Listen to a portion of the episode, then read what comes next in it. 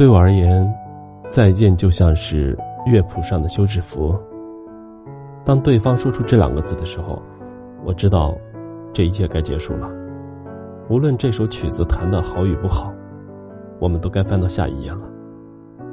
所以我挺讨厌不辞而别，总觉得不说那句再见，就会有无数种可能，然后在这种幻想的背后，却是数不清的煎熬。这是一位粉丝在后台的留言，虽然我不知道具体发生了什么，但我认同他的表达。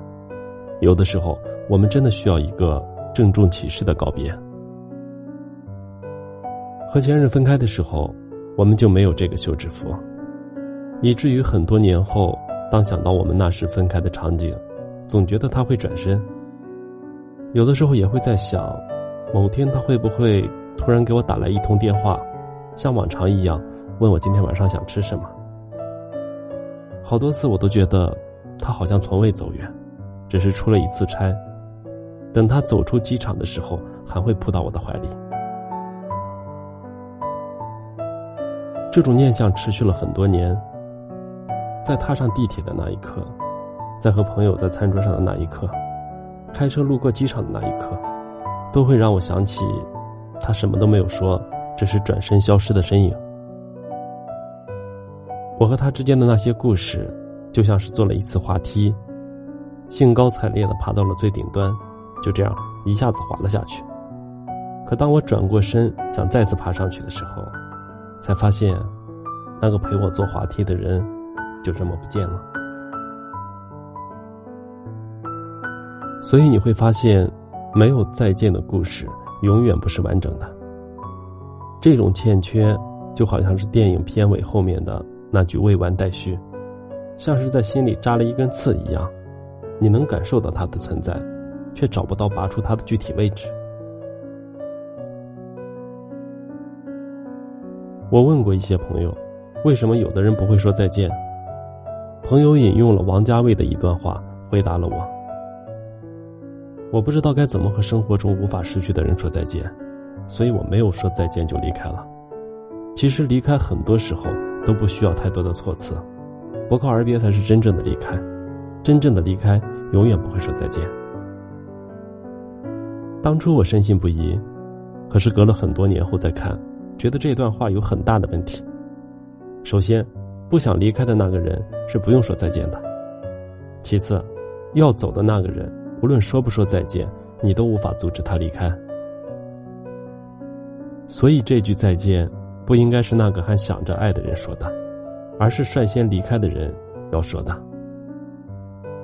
假如你能给我哪怕一点点自信，我都能够陪你走下去。可是你没有，就这样无声无息的离开了。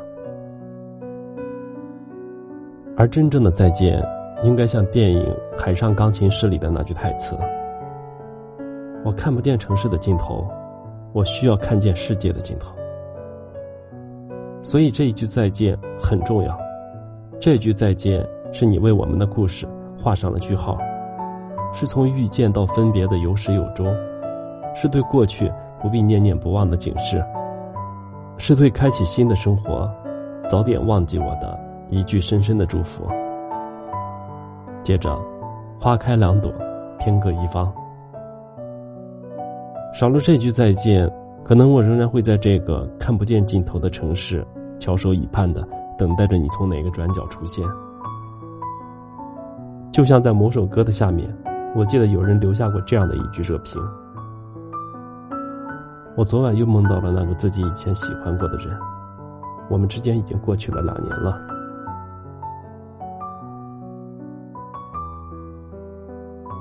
越长大，就越会明白一个道理。遗憾的人总是数不胜数，大抵多是因为有些话未曾说完吧。朋友和我讲他兄弟的故事，让我的眼圈泛红。最后的分别，我们租了一辆车，自驾了一个月。为什么要自驾呢？因为我希望能够通过这场旅行改变我们的当下。如果不能，也算是完成了我们当初约定好的事情，为此画上句号。可是，在分开的那天，我们还是拥抱着，哭了好久，说了好几次的再见。我知道，因为我们生怕对对方还有什么亏欠，以后可能就再也没有机会弥补了，所以再见就格外的用力。后来的我们在面对分别的时候，都会格外的用力告别，就是因为我不知道说了这次再见之后，真正的再见会不会遥遥无期。人生里似乎总有很多的不得不。我们不得不一路摇摇晃晃的成长，不得不陪伴一些人一程后又匆忙的离开，不得不认同这个世界的缘分浅薄与无序。可是，我们可以在真正的告别时勇敢一点，坦诚一些，说出再见。起码这样，我们就不必带着悔意与遗憾继续接下来的人生。希望你在选择离开我的那一天。能和我好好的道别，也许来日并不再相见，但起码有了这正式的告别，就能让我不再回头的走向未来。